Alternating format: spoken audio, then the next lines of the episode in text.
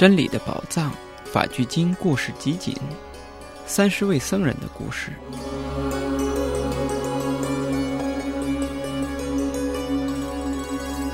有一天，三十位居住在外地的僧人前来礼拜佛陀。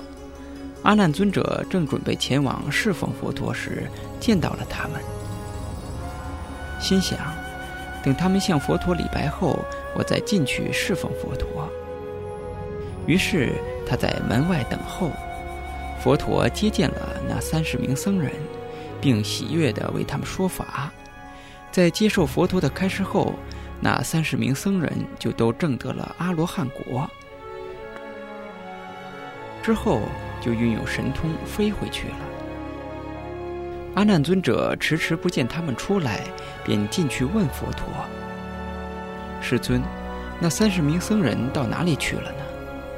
他们回去了，从哪里走的呢？从空中，阿难。他们都把烦恼断除了吗？是的，他们听完我的开示后，都证得阿罗汉果了。这时候，一群天鹅飞越天空，佛陀便说道：“那已证得阿罗汉果的人，就像天鹅一样，能飞过天空。”